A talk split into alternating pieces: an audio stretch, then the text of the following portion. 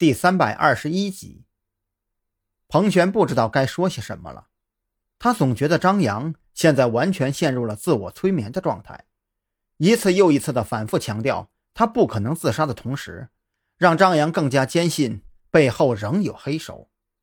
这种情况长期持续下去，不见得是一件好事。且不说那个他到底是自杀还是他杀。就张扬这样每天都绷紧了神经，没等他找到幕后真凶，这根神经就会崩断的。你不用劝我，我知道你在想什么。同样的劝告我听过无数遍，劝我的人很多，甚至还包括了他的父母。所有人都已经相信他是自杀，可是我不信，他不可能自杀，绝不可能。刚从危险中脱离出来，放松下来的神经。忽然再次紧绷，张扬陷入一种近乎癫狂的情绪中。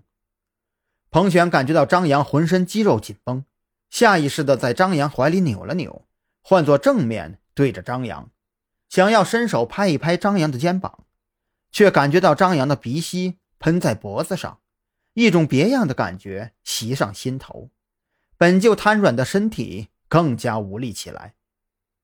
张扬被彭璇的举动吓到。想要从地上坐起来，却发现不知道什么时候，彭璇居然如同八爪鱼一样挂在了自己的身上。刚才在车里，因为情况紧急，饶是二人叠坐在座椅上，也没觉得太过尴尬。可现在不同啊！你最好别玩火。张扬觉得自己快要崩溃了。这你妈什么事儿啊？先把自己的伤心事勾起来，然后又来玩火。我可是个实打实的男人呐，难不成你就真不怕惹火烧身吗？然而彭璇却是嘿嘿一笑，一副死猪不怕开水烫的模样。啊，你火一个给我看看呢？你要是不火，就不是个男人。我勒个去！果然是女人流氓起来就没男人什么事儿了。这话让自己怎么接呀？两个人大眼瞪小眼的功夫。气氛越发朝着奇怪的方向发展，彭璇甚至还闭上了眼睛，一副你想做什么就快点下手的姿态。然而，彭璇并没有等到张扬对他做些什么，就听到一阵急促的警笛声由远及近：“快快快，拆弹组先上去检查车辆，其他人跟我散开了找人。”李栋的声音很是急促，接到赵军的电话，他都快要吓死了。一辆疑似被安装了炸弹的跑车，这要真是给炸了，自己这个刑警队长的帽子也就该摘了。一路紧赶慢赶的抵达现场，李栋的第一个念头就是先把周围可能存在的人员全部撤离。这车子炸了也就炸了，但是绝对不能有人员伤亡。这不单单是关乎到自己的帽子，更是一个警察的良心。幸好。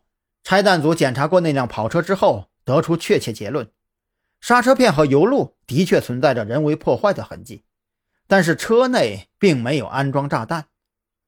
而当李栋看到相互搀扶着从匝道尽头走下来的张扬二人，他的表情就有些不淡定了起来。蓝雨桐喜欢张扬，这在特侦局和刑警队已经是人尽皆知的秘密了。李栋也很看好蓝雨桐和张扬这对组合。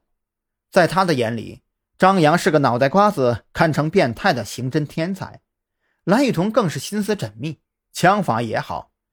这二人如果能够结合在一起，那简直是天造地设的一对呀。可现在呢？李栋甚至有些怀疑自己的眼睛。只见张扬衣衫不整，而那彭璇更是披头散发，浑身上下都被汗水浸透，本就不厚的衣服。更是难挡春光，再加上这深更半夜荒郊野外的，尼玛，这换作是任何一个人都得想多了呀。